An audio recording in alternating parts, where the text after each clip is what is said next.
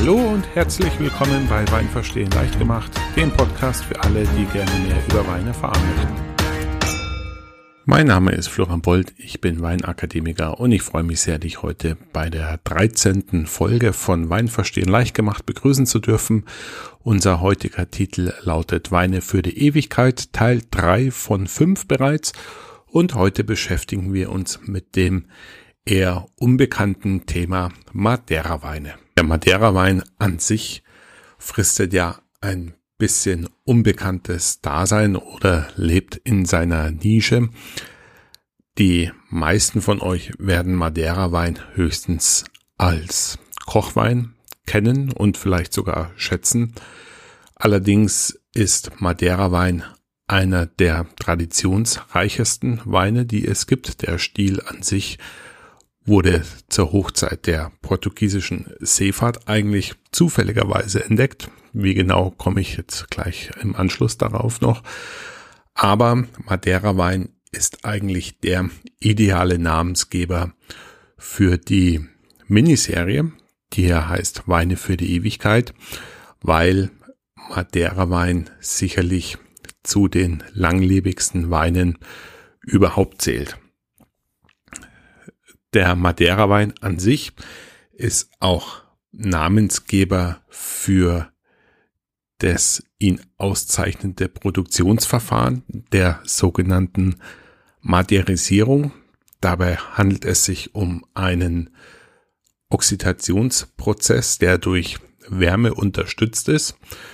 Und generell spricht man von, ja, wie soll man sagen, ungewollt oxidierten oder äh, ja, mit Sauerstoff in Kontakt geratenen Weinen maderisiert. Damit meint man aber eigentlich eher eine negative Beschreibung für die äh, Zerstörung oder das Kaputtsein eines Weines.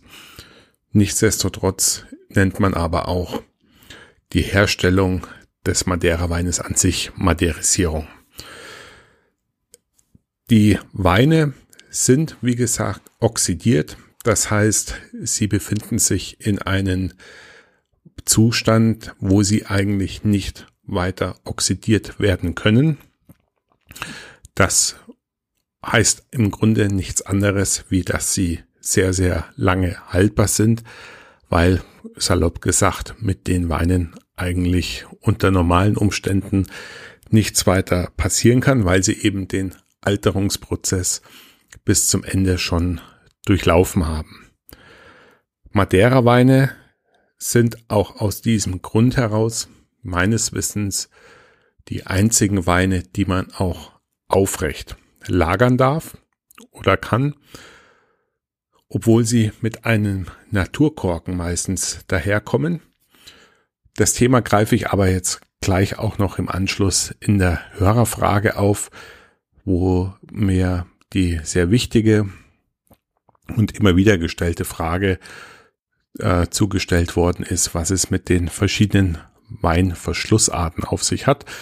Aber vorweg, Madeira, wie gesagt, trotz Naturkorken, die Weine, die man aufrecht lagern kann, weil die eben zu Ende oxidiert sind und damit die Dichtigkeit des Korkens keine größere Rolle spielt. Ansonsten wollte ich euch noch von einer Idee berichten, und zwar, ich dachte eigentlich, mit Episode 10 bin ich jetzt konzeptionell ausgereift, was meinen Podcast angeht, aber man lernt nie aus und wenn man andere Podcasts noch anhört, kann man sich ja von denen auch was abschauen. Lange Rede, kurzer Sinn. Ich hatte noch eine Idee, wie wir die Interaktivität vielleicht noch ein bisschen steigern können. Mir hat es ja sehr gut gefallen beim letzten Mal, die Hörerfrage als Audioschnipsel in meine Folge einzubauen. Und ähm, meine Idee wäre jetzt, dass ihr euch bei mir melden könnt. Und zwar schwebt mir vor, die Besprechung der zwei Weine in jeder normalen Seminarfolge mit einem von euch gemeinsam zu machen. Das heißt, ihr könnt euch bei mir melden, wenn ihr ein eigenes Thema vorschlagen möchtet oder auch ähm, kurzfristig bei mir melden, wenn das Thema für eine der nächsten Folgen bereits feststeht. Und dann, wenn ihr in meiner Nähe wohnt, können wir uns natürlich auch gerne wo treffen und die Verkostung von Angesicht zu Angesicht aufnehmen. Oder aber ihr besorgt euch natürlich den Wein, wie der ein oder andere vielleicht eh ohnehin schon es gerne macht, im Voraus. Und wir machen dann, wie bei den anderen Interviews auch, eine Skype-Konferenz, wo wir dann gemeinsam den oder die Weine verkosten werden. Also wer darauf Lust hat, an dem Podcast aktiv mitzuwirken, bei der Verkostung seine Eindrücke einfließen lassen möchte, sei hiermit aufgerufen, sich bei mir zu melden und dann schauen wir mal, ob wir das irgendwie organisiert bekommen, dass wir gemeinsam äh, die Weine verkosten. Ich hätte große Lust drauf, weil damit natürlich ihr zum einen die Möglichkeit hättet, äh, mitzuwirken und eure Eindrücke einfließen zu lassen und da natürlich auch gleich die eine oder andere Frage loswerden könnt oder eben mir das über Skype machen und somit ein mehr Abwechslung in den Podcast vielleicht noch reinbringen. Eine Neuerung wollte ich euch noch mitteilen. Und zwar hatte ich als Feedback bekommen, dass die Leute, die über YouTube den Podcast hören, natürlich nicht in den Vorzug der Kapitelmarken kommen und somit es zum Teil gerade bei längeren Episoden es ein bisschen langatmig werden kann, wenn jetzt einzelne Aspekte für jemanden uninteressant sind. Deswegen werde ich jetzt in Zukunft zu den großen Kapiteln, die auch durch die Marken gesetzt sind, ähm, Kapitelbilder mit einfügen, so dass ihr nicht nur das Podcast-Logo in Zukunft sehen werdet, sondern eben auch die Bilder der Weinflaschen, das Buchcover und was möglicherweise sonst noch erwähnt wird. Damit dürfte es den YouTube-Zuhörern auch möglich sein, anhand des Bildes ein bisschen zu navigieren. Und wenn ihr das normalen Podcast Catcher, Podcatcher hört oder über iTunes, dann seht ihr in Zukunft auch ein dezidiertes Bild zu den einzelnen Kapiteln. Das nächste ist, ich wollte mich zunächst nochmal für die bisherigen Spender und Unterstützer bedanken und habe auch noch eine neue Seite auf meiner Homepage freigeschaltet, wo ihr nochmal ähm, sehen könnt, wie ich mir unsere Zusammenarbeit oder das Interaktive eben vorstelle und habe auch jetzt einen sogenannten PayPal Me Link äh, eingerichtet, wo ihr über ganz einfache Art und Weise über den PayPal äh, Link ähm, mir Geld zur finanziellen Unterstützung schicken könnt, findet ihr auch in den Show Notes. Somit habt ihr jetzt in Zukunft drei Möglichkeiten, mich zu unterstützen. Das einfachste und schnellste und universellste ist, wie gesagt, das Spenden von Geld über PayPal Me. Der Link heißt dann paypal.me slash wvlg oder wie bereits angekündigt eine Spende über Auphonic. Das ist eher mein Post-Production-Anbieter oder eben die Bücher und Waren über den Amazon Affiliate Link zu beziehen.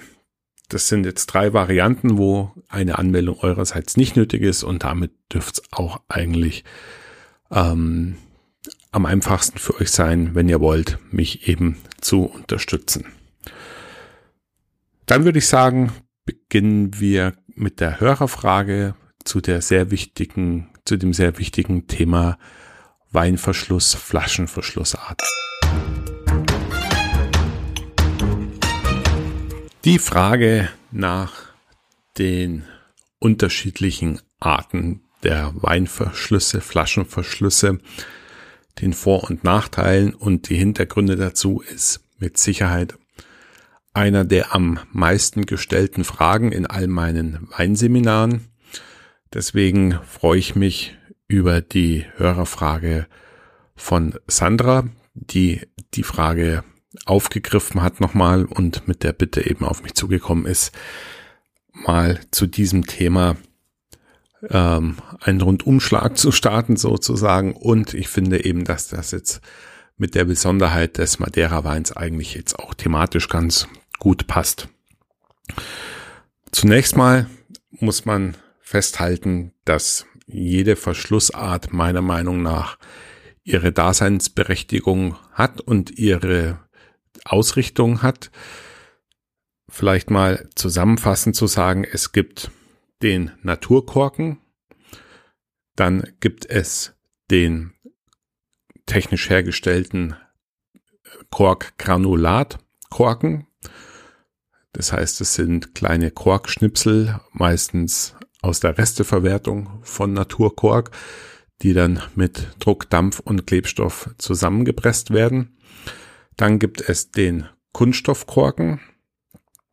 Dann gibt es noch den Glaskorken.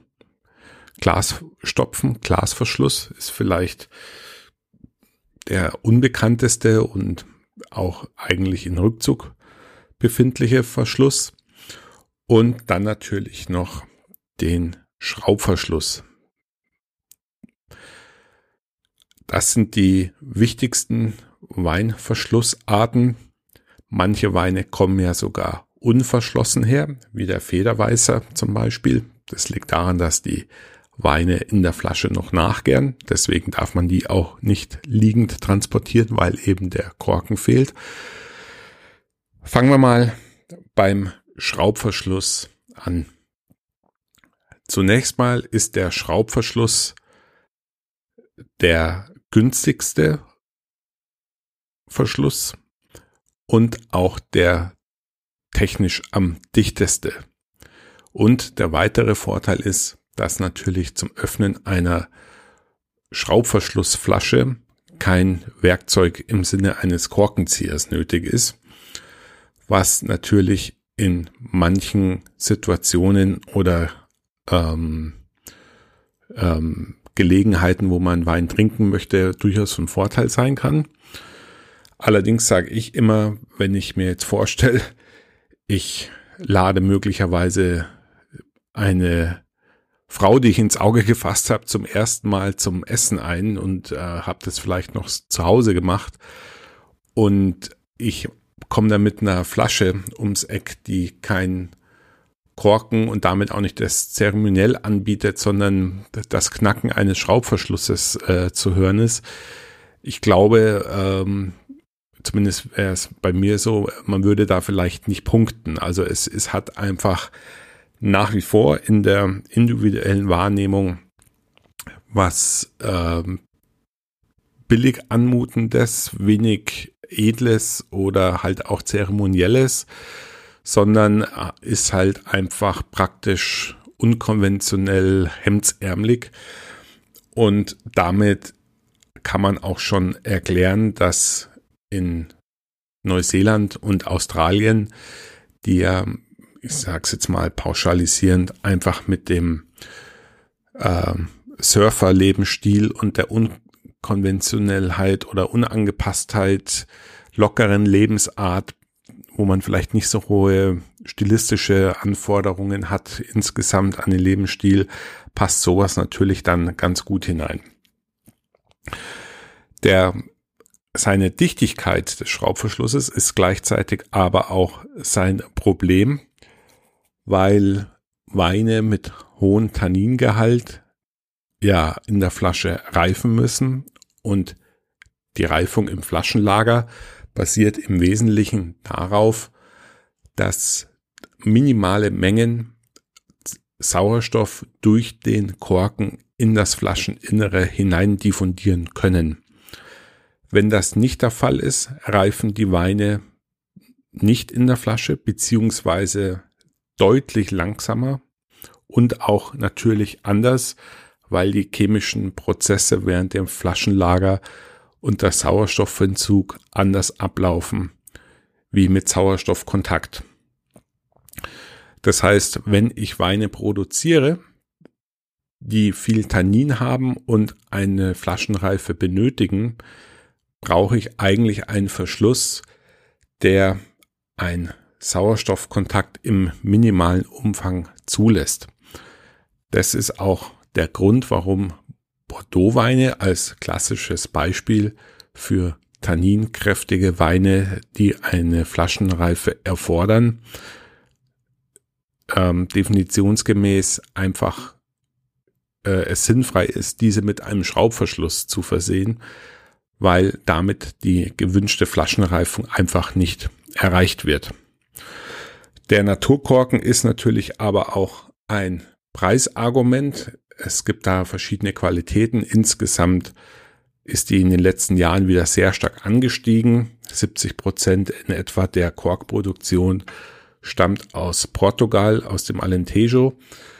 Und in der Wirtschafts- und Finanzkrise war man möglicherweise auch gezwungen, nicht ganz ähm, erntereife Rinden auf den Markt zu werfen und deswegen kam es in der Vergangenheit häufiger zu Korkfehlern, wie man es vielleicht heutzutage noch gewohnt ist. Aber der Flaschenpreis oder der erzielbare Flaschenpreis spielt natürlich auch mit rein. Ein Korken kann bis zu 70 Cent pro Stück kosten. Und wenn ich jetzt eine, den einstelligen Centbetrag für einen Schraubverschluss da entgegensetze, wird relativ schnell klar, dass Weine im unteren Preissegment sich schlicht und einfach nicht mehr rechnen, wenn die mit einem Naturkorken versehen werden. Das Korkgranulat versucht ein bisschen den Mittelweg zu gehen. Ähm, es sieht ähnlich aus wie der Naturkork, hat ähnliche Eigenschaften, aber nicht so gute wie der Naturkork und ist einfach so, sage ich mal, das Mittelstück.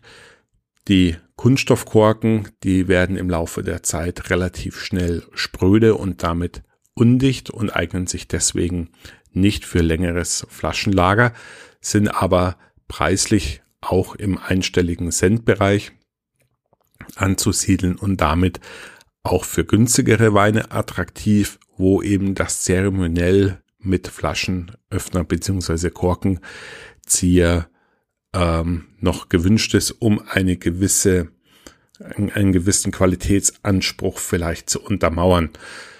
Allerdings ist es auch hier, um nochmal im Abschluss auf die neuseeländischen Weine zu kommen, findet man auch Spätburgunder Pinot Noirs im mittleren zweistelligen Euro-Bereich, die mit Schraubverschluss daherkommen. Das ist für den europäischen oder deutschen Konsumenten natürlich erstmal ein bisschen gewöhnungsbedürftig. Für einen billigen Flaschenverschluss oder einen Wein mit diesem billigen Flaschenverschluss 50 Euro hinzulegen, äh, widerspricht sich für unsere Wahrnehmung ein bisschen, aber dort ist es eben gang und gäbe. Ich muss gestehen, ich habe mich äh, bei Weißweinen eigentlich total an den Schraubverschluss gewöhnt und je nach Weinart erwarte ich natürlich den oder diesen Schraubverschluss. Und gerade jetzt bei neuseeländischen, australischen Weinen störe ich mich eigentlich nicht mehr dran. Der Punkt ist, dass diese Weine, auch Spätburgunder, kann ja gut in der Flasche reifen, sie auch einfach im Laufe der Zeit anders reifen und das zu der einzigartigen Stilprägung neuseeländischer Spätburgunder als Beispiel beigetragen haben und das damit auch am Ende des Tages wieder eine gewisse Typizität oder Authentizität widerspiegelt und ähm, somit für mich völlig in Ordnung geht. Grundsätzlich aber, wenn ich mir was gönnen möchte oder eben auch äh, vielleicht romantisch verklärt, stilsicher auftreten möchte, dann würde ich am Ende dann zur Sicherheit wahrscheinlich doch wieder zum Naturkork greifen und mit meinem schönen Lackwall Winzermesser die Flasche öffnen. Also liebe Sandra, vielen Dank für deine Frage und ich hoffe, dass ich die damit weitestgehend beantwortet habe. Zum Einstieg in die Welt der Madeira-Weine wie üblich zunächst die drei Key Facts dieser Episode. Key Fact 1, es gibt vier empfohlene Rebsorten für Madeira-Weine, die in aller Regel auch den Süßegrad des Weines bestimmen. Key Fact 2, die Reifung kann auf natürlichem Wege oder technisch unterstützt im Stahltank durchgeführt werden. Und Key Fact 3, Madeira ist der einzige Wein, der stehend gelagert werden darf, weil er eben schon zu Ende oxidiert ist. Bevor wir mit der Verkostung unserer beiden heutigen Weine beginnen, noch einleitend ein bisschen Theorie, aber in den Shownotes findet ihr auf meiner Homepage auch wieder einige Links zu den Hintergrundinformationen und ich bin auch noch drauf und dran, einen Interviewpartner für Madeira Wein zu finden. Möglicherweise muss ich das dann später nochmal nachreichen. Deswegen jetzt in aller Kürze ein bisschen Hintergrundwissen, Faktenwissen zu Madeira Wein. Ich habe es eingangs schon gesagt, äh, Madeira Wein findet oder ist in der deutschen Perspektive, in der deutschen Wahrnehmung eigentlich kaum auf dem Radar als Trinkwein. Er taucht zwar immer wieder in einigen Rezepten als Soßeningredienz auf, allerdings ähm, wird dort selten die Stilistik oder der Süßegrad unterschieden. Er verkümmert ein bisschen mit seinem Kochwein-Dasein eigentlich völlig zu Unrecht, weil auch wieder diese klitzekleine Weinnische eigentlich mit ihrer Vielfalt und Komplexität durchaus zu überraschen weiß. Wie kam es zu dem Weinstil? Es war eigentlich ein Zufallsprodukt. Die Portugiesen hatten nach Asien auf dem Seeweg einige Flaschen oder einige Fässer Wein im Schiffsrumpf gelagert und durch die wochenlange Reise von der Atlantikküste oder Atlantik nach Südostasien äh, waren die Weinfässer starker Bewegung natürlich zum einen ausgesetzt, aber auch der großen Hitze im Schiffsrumpf. Und ähm, dadurch wurden die Weine quasi, ich sage jetzt mal übertrieben zugespitzt, gekocht über mehrere Wochen und in den Holzfässern, die natürlich auch nicht hundertprozentig dicht waren, hat sich auch jede Menge Sauerstoff dort beigemischt. Und somit ähm, kam es zu der, wie man heute sagt, Maderisierung der Weine.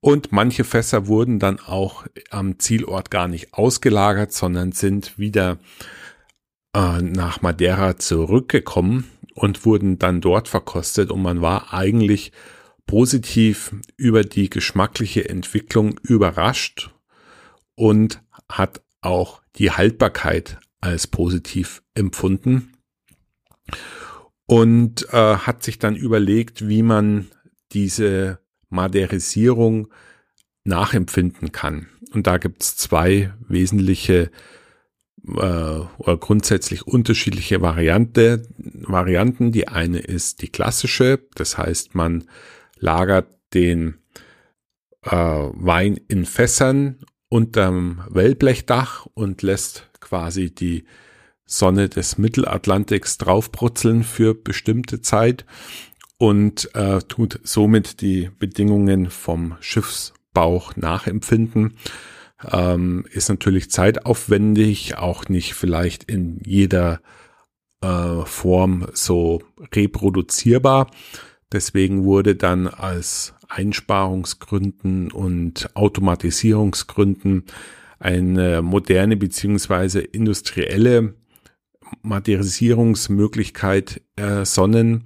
Und zwar werden die Weine im temperaturgeführten, gesteuerten Stahltank maderisiert, was natürlich viel leichter zu kontrollieren, reproduzierbar und günstiger ist.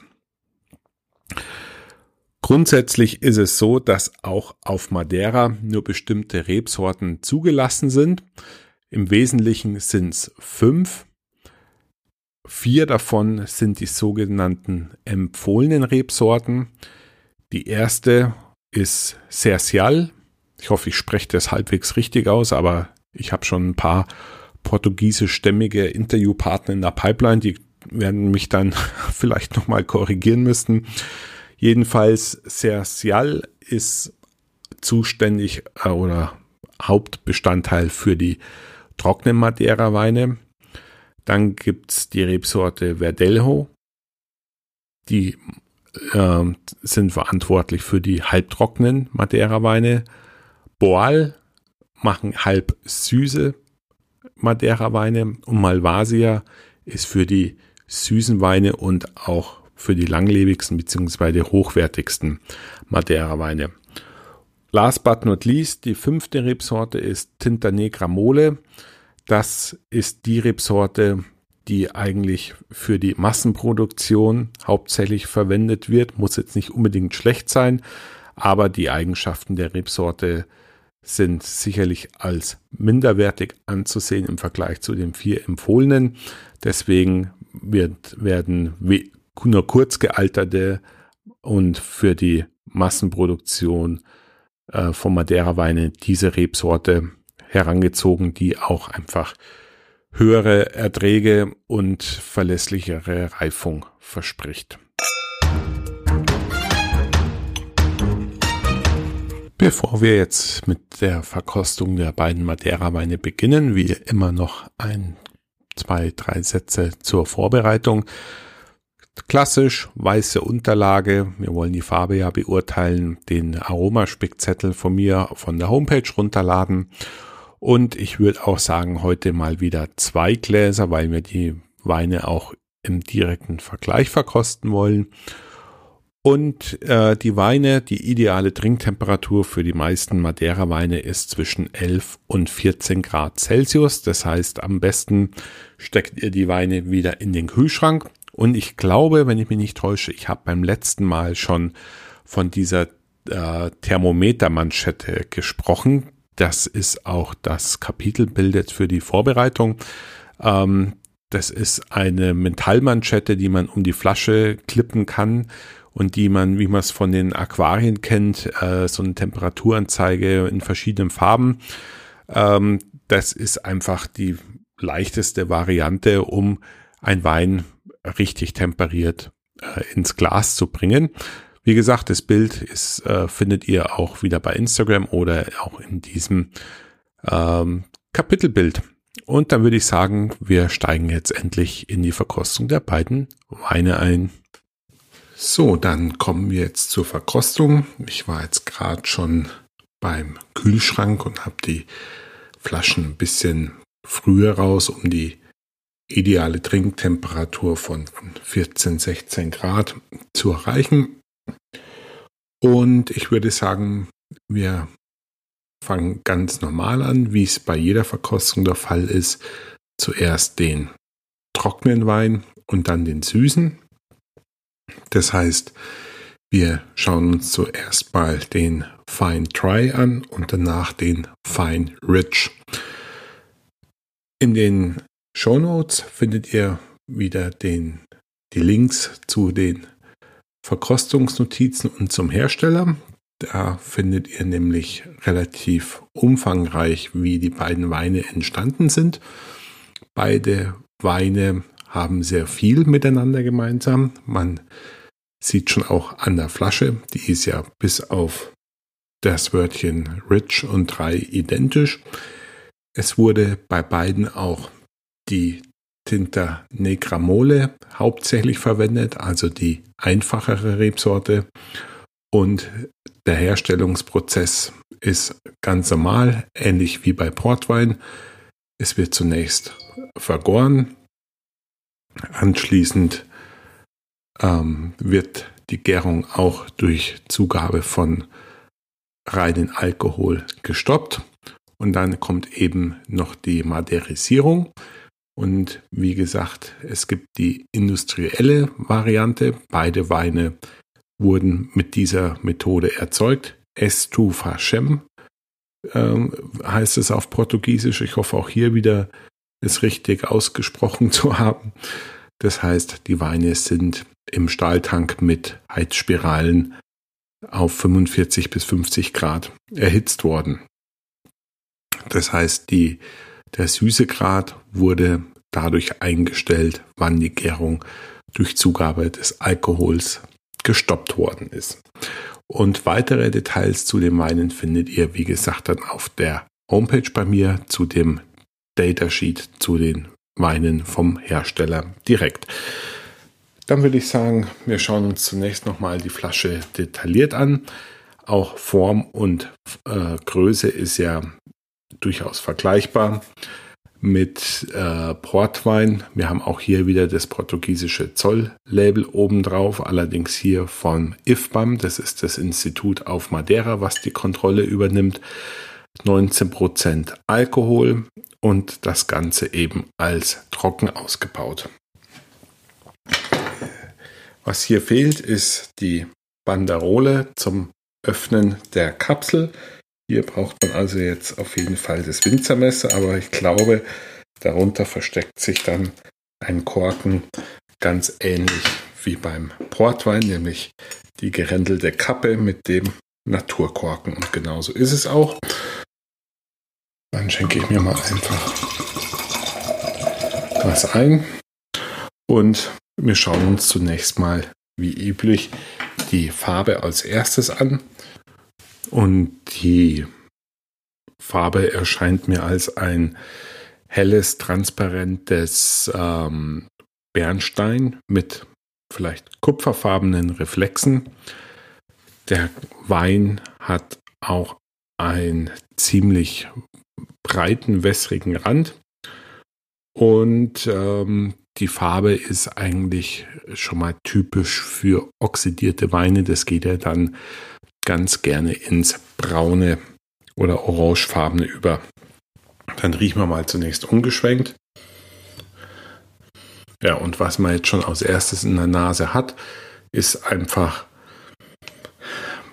Trockenfrüchte, vielleicht ein bisschen kandierte Früchte, etwas nussig würde ich es vielleicht beschreiben. Vielleicht grüne Haselnuss, wo man auch selber manchmal diesen Likör ansetzt.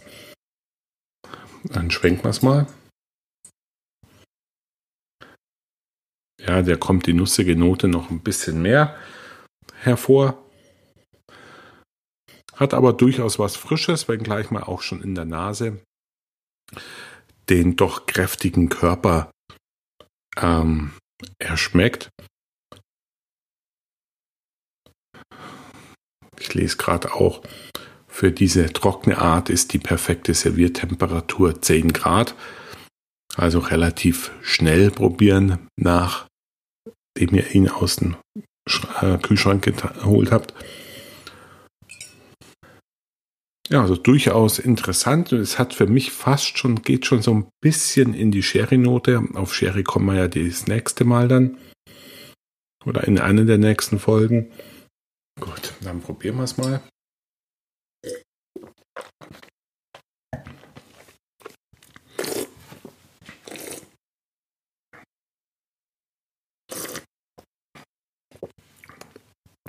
Ja, also durchaus ätherisch durch den hohen Alkoholgehalt, aber auch die nussigen und trockenen Früchte hat man im Mund nochmal ganz ausgeprägt. Dazu kommt einfach auch noch die ganz typische oxidative Note, die der Madeira-Wein letzten Endes auszeichnet. Den Körper würde ich als mittel bezeichnen. Der Abgang ist durchaus lang. Ich finde, der Wein bleibt lange im Mund haften. Da bleiben auch die Nussaromen lange haften. Also es ist durchaus ein komplexer Wein mit einem langen Abgang.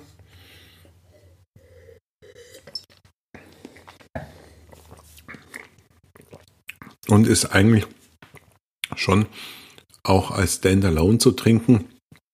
Aber als Aperitif kann ich mir den auch gut vorstellen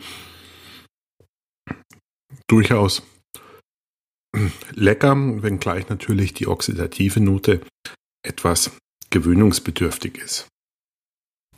Dann schauen wir uns den zweiten Wein gleich an. Ich lasse noch in dem ersten Glas was drin, weil wir die Weine ja jetzt im Anschluss auch noch miteinander direkt vergleichen wollen. Auf die Flasche, glaube ich, braucht man nicht nochmal extra eingehen. Wie gesagt, die sind beide sehr identisch, wie ihr ja auch auf dem Bild sehen könnt. Ich hoffe, euch hilft es auch ein bisschen beim Nachvollziehen, dass ich jetzt in Zukunft die Kapitelbilder mit einfüge und in dem Fall müsstet ihr jetzt an der Stelle eigentlich das Bild der Flaschen sehen, die ich jetzt hier in der Hand habe. Auch hier wieder der gleiche Korken. Ich schenke in das zweite Glas was ein.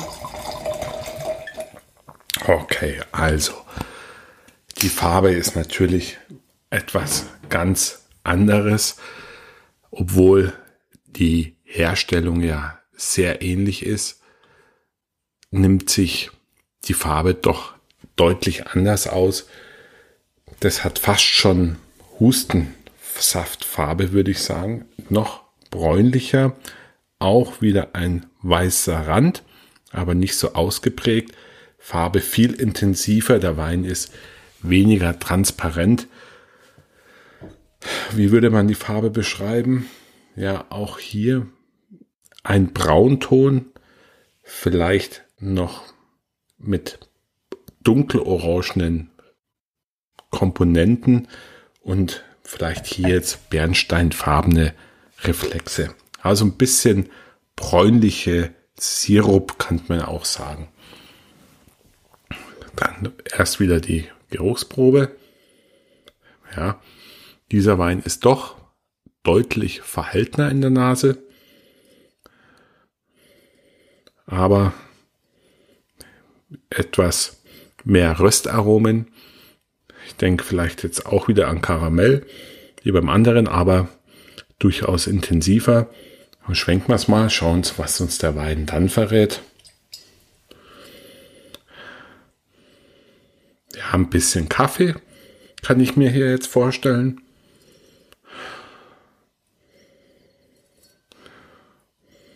Dann probieren wir mal. Insgesamt würde ich sagen, in der Nase verhaltener. Die Komplexität ist im ersten Eindruck nicht ganz so hoch. Und interessant, auf der Herstellerseite ist die empfohlene Trinktemperatur 18 bis 20 Grad. Vielleicht bin ich jetzt hier mit meinem Wein noch ein bisschen auf der kühlen Seite, aber ich finde schon mal sehr spannend, dass die beiden Weine wegen dem unterschiedlichen Süßegrad, weil das ist das, worin sie sich unterscheiden, doch so unterschiedliche Trinktemperaturen letzten Endes haben. Also ab in den Mund.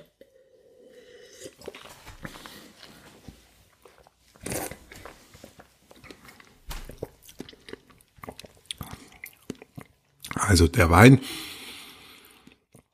auf jeden Fall eine höhere Viskosität, ein kräftigeres, schwereres Mundgefühl, Komplexität auch im Mund nicht ganz so. Geschmacklich würde ich sagen, geht's fast schon auch irgendwie so ein Stückchen Richtung Portwein. Es ist irgendwas zwischen Portwein und Sherry, aber auch hier hat man wieder die eine leichte Sherry-Note, würde ich sagen.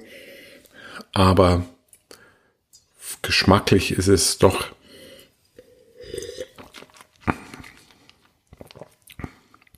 durch den deutlich spürbaren Zucker erinnert es dann doch wieder ein bisschen an einen. Die, der Abgang ist auch nicht so stark von der von den oxidativen Noten getragen wie beim anderen, vielleicht auch ein bisschen kürzer und ist vielleicht auch einfach mehr ein Dessertwein, wo ich mir jetzt zum Beispiel, fällt mir gerade spontan ein, zum Walnusseis drüber oder als Dessertwein dazu zum Walnusseis kann ich mir das sehr, sehr gut vorstellen. Das, glaube ich, ist eine, wäre eine gelungene Kombination. Gut, dann schauen wir noch mal die beiden Weine im direkten Vergleich an. 19% Alkohol haben beide Weine. Die Säure ist mit 5,3 Gramm beziehungsweise 5,5 Gramm auch nahezu identisch. Und der große Unterschied ist natürlich der Restzuckergehalt. Beim ersten, beim Fine Try 45 Gramm, aufgemerkt 45 Gramm Zucker wird als trocken bezeichnet. Und der zweite hat 105, also mehr als das Zweifache und ist damit am anderen Ende der süße Skala anzusehen. Die Farbe unterscheidet sich, wie gesagt, auch sehr stark. Der erste ist doch sehr hell, der zweite sehr dunkel. Und ich denke, das ist zumindest mal für euch jetzt ein Ausblick, was in welche Richtung Madeira gehen kann. Das Thema ist natürlich auch wieder sehr umfangreich. Es kann jetzt in diesem Rahmen eigentlich nur ein kleiner Teaser sein, um diese geschmackliche Orientierung von Madeira mal aufzuzeigen, aber es wäre sicherlich auch mal interessant, die vier empfohlenen Rebsorten mal durchzuprobieren und auch mal ähm, Madeira-Weine zu verkosten, die in der traditionellen Methode hergestellt worden sind und auch ein entsprechendes Alter haben. Ich hoffe, ich konnte euer Interesse mit diesen beiden Einstiegsqualitäten wecken. Madeira gehört auf jeden Fall als einer der Eckpfeiler und sehr traditionsreichen Weine in einem Rundumflug der Weinwelt dazu. Wenn ihr nochmal detailliertere Fragen habt oder tiefer einsteigen möchtet in das Thema, lasst es mich wissen. Vielleicht findet sich noch mal eine Episode, wenn wir in Portugal angekommen sind. Das wird allerdings noch ein bisschen dauern. Und ich arbeite, wie gesagt, noch dran, einen Gesprächspartner für das Thema Madeira zu finden. Und äh, möglicherweise muss ich das aber nachreichen. Und ähm, damit würde ich sagen, verlassen wir Portugal und den Atlantik und machen uns dann in der nächsten Folge auf nach Österreich. Meldet euch, wie ihr die Weine fandet, ob ihr in Zukunft gerne mehr sowas trinken würdet und wie euch die beiden Weine geschmeckt haben. Dass Madeira-Wein ein bisschen ein Schattendasein äh, fristet, sieht man schon daran, dass es relativ wenig Bücher, dezidierte Bücher über Madeira-Wein gibt. Eines möchte ich euch aber ans Herz legen, und zwar ist das Buch von Alex Liddell oder Liddell, und zwar heißt es Madeira, The Mid-Atlantic Wine, und es gibt's als Taschenbuch und gebundene Ausgabe für 22 respektive 38 Euro und ist auf Englisch, wie sie es natürlich anbietet, weil der Weinstil natürlich vor allem durch den Englisch, englischen Weinhandel ähm, geprägt oder berühmt geworden ist. Das Buch ist äh, in der zweiten Auflage 2014 erschienen, hat äh, knapp 300 Seiten und ähm, ja, versucht das ganze Thema natürlich äh, zu erschlagen. Ähm, Little hat ähm, ja durchaus fundierte Kenntnisse. Er war oft und lange auf der Insel und kennt sich mit der Materie wirklich sehr gut aus. Und jeder, der jetzt mehr Lust hat auf Madeira-Wein und sich da ein bisschen weiter reinzufuchsen, dem sei das Buch ans Herz gelegt. Und wie immer gibt es den Emerson Affiliate Link zur kleinen finanziellen Unterstützung in den Show Notes. Dann kommen wir bereits schon zum Wein der Woche. Und zwar habe ich mir für diese Episode ein Klassiker rausgesucht, nämlich einen Bordeaux, ein Rotwein, hauptsächlich aus Cabernet Sauvignon und Merlot Und wir kommen zwar in der Zukunft nochmal auf jede einzelne französische Weinbauregion von Bedeutung nochmal zu sprechen, aber dem Bordeaux kann man schon mal vorab quasi vorziehen und kurz mal anteasern. Ähm, und zwar hatte ich vor kurzem eine Flasche von Tour de Trois Lunes, ich hoffe, das spreche ich richtig aus, 2012 getrunken. Und zwar habe ich den seinerzeit bei Mövenpick erstanden für circa 15 Euro. Und ähm, für mich ist das einfach ein schönes Beispiel, wie man auch in einer unteren Preisklasse im Bordeaux fündig werden kann für leckeren Wein, der auch eigentlich ganz gut reift. Bordeaux an sich ist ja einer der volumenstärksten Weinbauregionen weltweit überhaupt. Und ähm, hat natürlich eine sehr hohe Reputation durch die ganz großen Namen der Weinwelt, die dort auch zu finden sind, was letzten Endes dazu führt, dass es auch Unmengen an fast unverkäuflichen und sehr günstigen Wein gibt, ähm, was einfach die Bandbreite der Betriebe widerspiegelt, aber auch letzten Endes die Herausforderungen, die man als Vorzeigeregion, eine der ganz großen Vorzeigeregionen der Welt, einfach hat. Nichtsdestotrotz ähm, findet man aber eben auch zwischen 10 oder ab 10 Euro aufwärts immer wieder sehr schöne Rotweine, die natürlich nicht mit den ganz großen Namen mithalten können, gar keine Frage, aber die einfach Winzer oder Weinmaker haben, die ihr Handwerk verstehen die gutes Lesegut haben und somit Weine erzeugen, die einfach lecker sind, ein gutes Reifepotenzial haben und am Ende des Tages ein sehr gutes Preis-Leistungs-Verhältnis bieten. Wie gesagt, ähm, ich hatte den Tour de Trois Lunes und ähm, die Farbe ist Rubinrot, mittlerweile mit Granat farbigen Reflexen und einem etwas breiteren, wässrigen Rand, wie man es für ältere Jahrgänge erwartet. Die Nase, ich würde sagen, war typisch Bordeaux, kühles Holz, zurückhaltende Frucht, Cassis natürlich und Waldbeeren. Und am Gaumen kommt der Wein noch äh, sehr stoffig daher, mit straffen, aber angenehmen Tanninen, die letzten Endes dann auch den Abgang prägen. Eine virale Säure ist immer noch vorhanden. Ein bisschen erinnert es mich an kalten Kamin, also etwas rauchig, kühle Aromatik.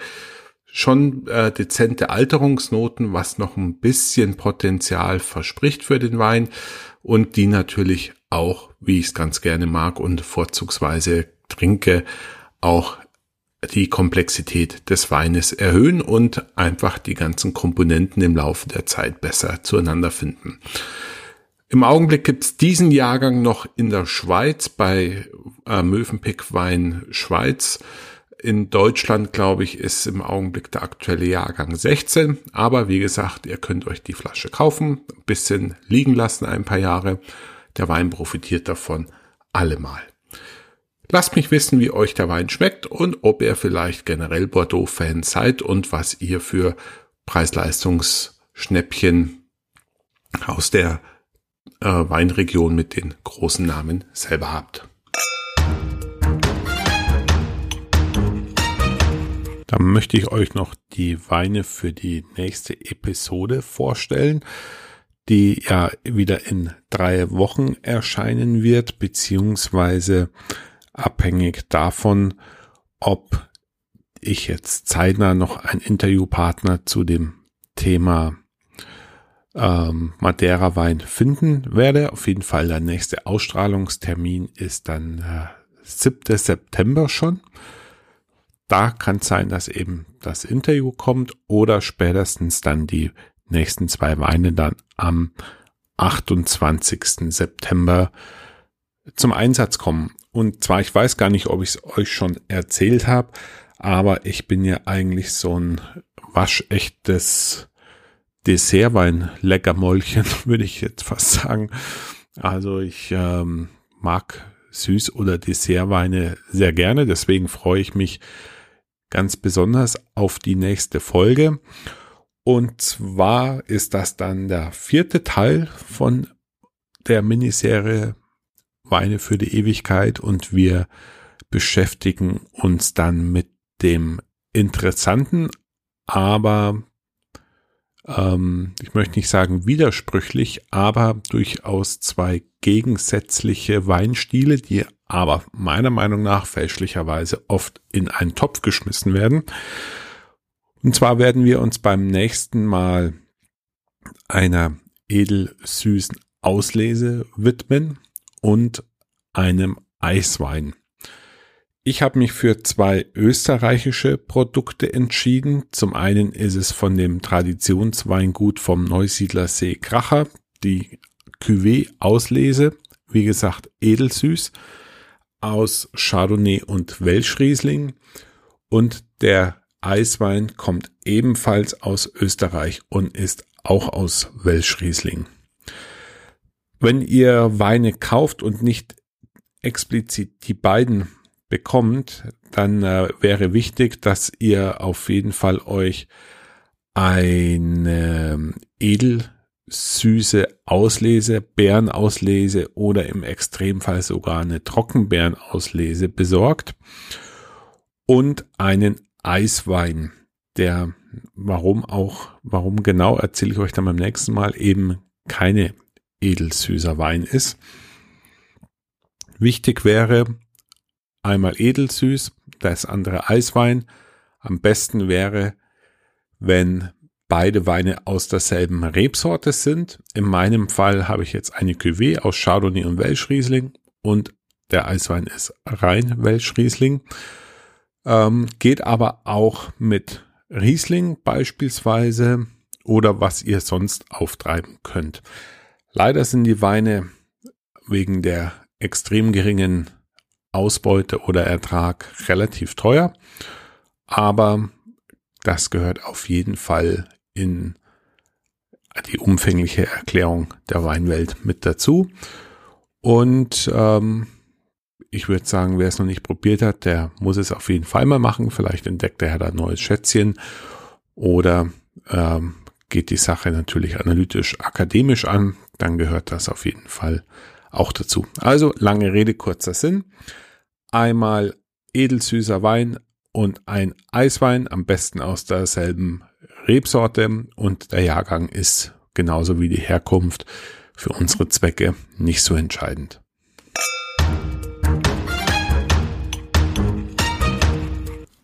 So, meine Lieben, dann war's das schon wieder für diese Woche.